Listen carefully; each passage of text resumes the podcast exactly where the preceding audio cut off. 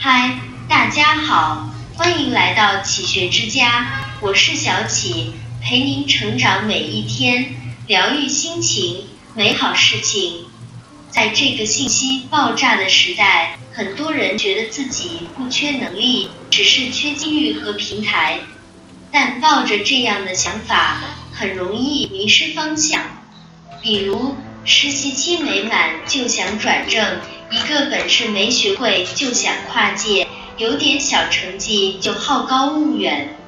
当大事须是笃实，有朝一日你终将发现，努力把简单的事做到极致，才是普通人最快的通天之路。一以为钱很好赚。是现代人最大的错觉。近日，有对湖北的小夫妻直播带货故事登上了热搜。他们之前做实体店卖服装的，因为疫情不得不关门。听说有人在义乌做直播带货，一晚上就赚二十五万。于是，两人决定来到义乌闯荡，做直播带货。主播的人设定位是九零后宝妈创业，但才做了半个月就遇到不少问题。这边房租至少交一年两万多就出去了，再加上进货费和生活费，不到半个月就花了五万多。更让他们喘不过气的是，直播根本没什么流量，有时直播间就几个人。不少成交都是亲人来捧场，夫妻两人也开始有分歧。丈夫想放弃直播回老家找份工作，但妻子却坚持要做下去。他梦想着翻身，甚至一夜暴富。相信同这位妻子一样，很多人以为直播带货是件特别轻而易举的事情。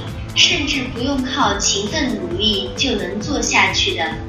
表面上看只是拍视频直播，但里边的产业链条却相当复杂。虽然这个时代给了很多普通人崛起的机会，但任何一个时代都不会平白无故的让一个人崛起。如果你想在今天做点事情，除了踩对风口，找到好的平台。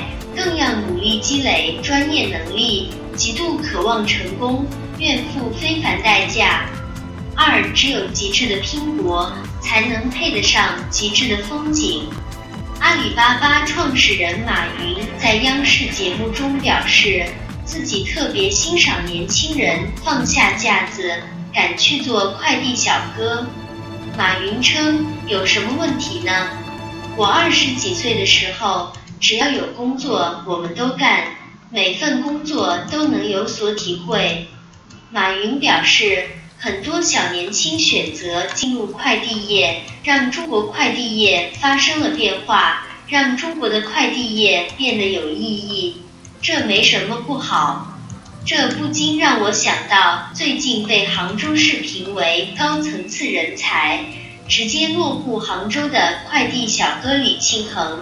他是九五后，高中学历，做快递员也不过五年时间，在人才济济的杭州，能够脱颖而出，享受一系列的福利，凭什么是九五后的李庆恒？就凭送快递这么一件看起来微不足道的小事，被他做到了极致。只要看到快递单上的地址。他就能马上背出对应的城市区号、邮编以及航空代码。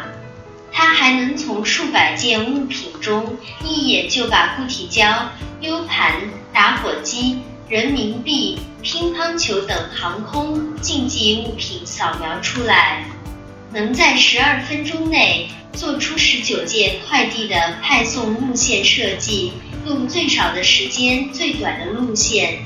确保快递准时准确送达，所有的成功都有迹可循。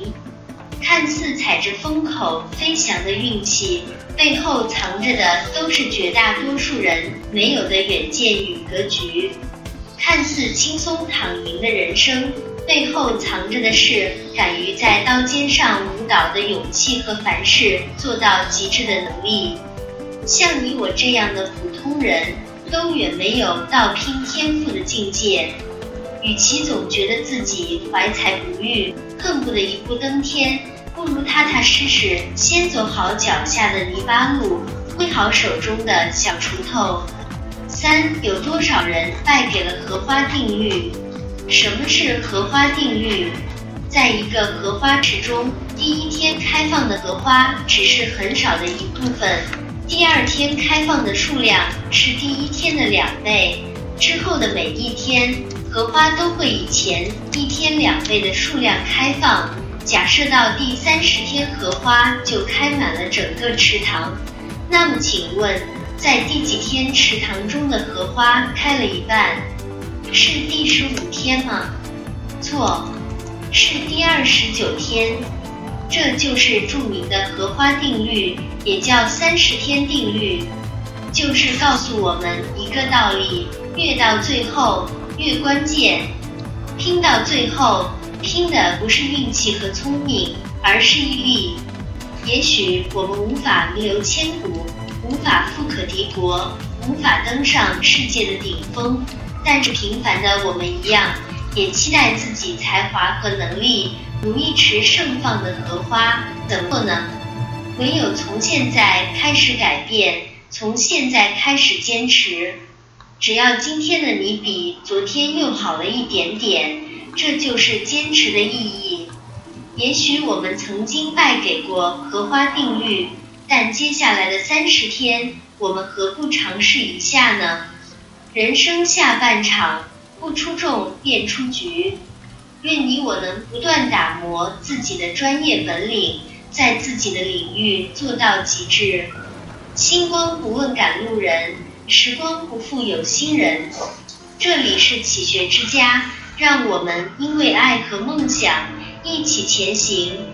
更多精彩内容，搜“启学之家”，关注我们就可以了。感谢收听，下期再见。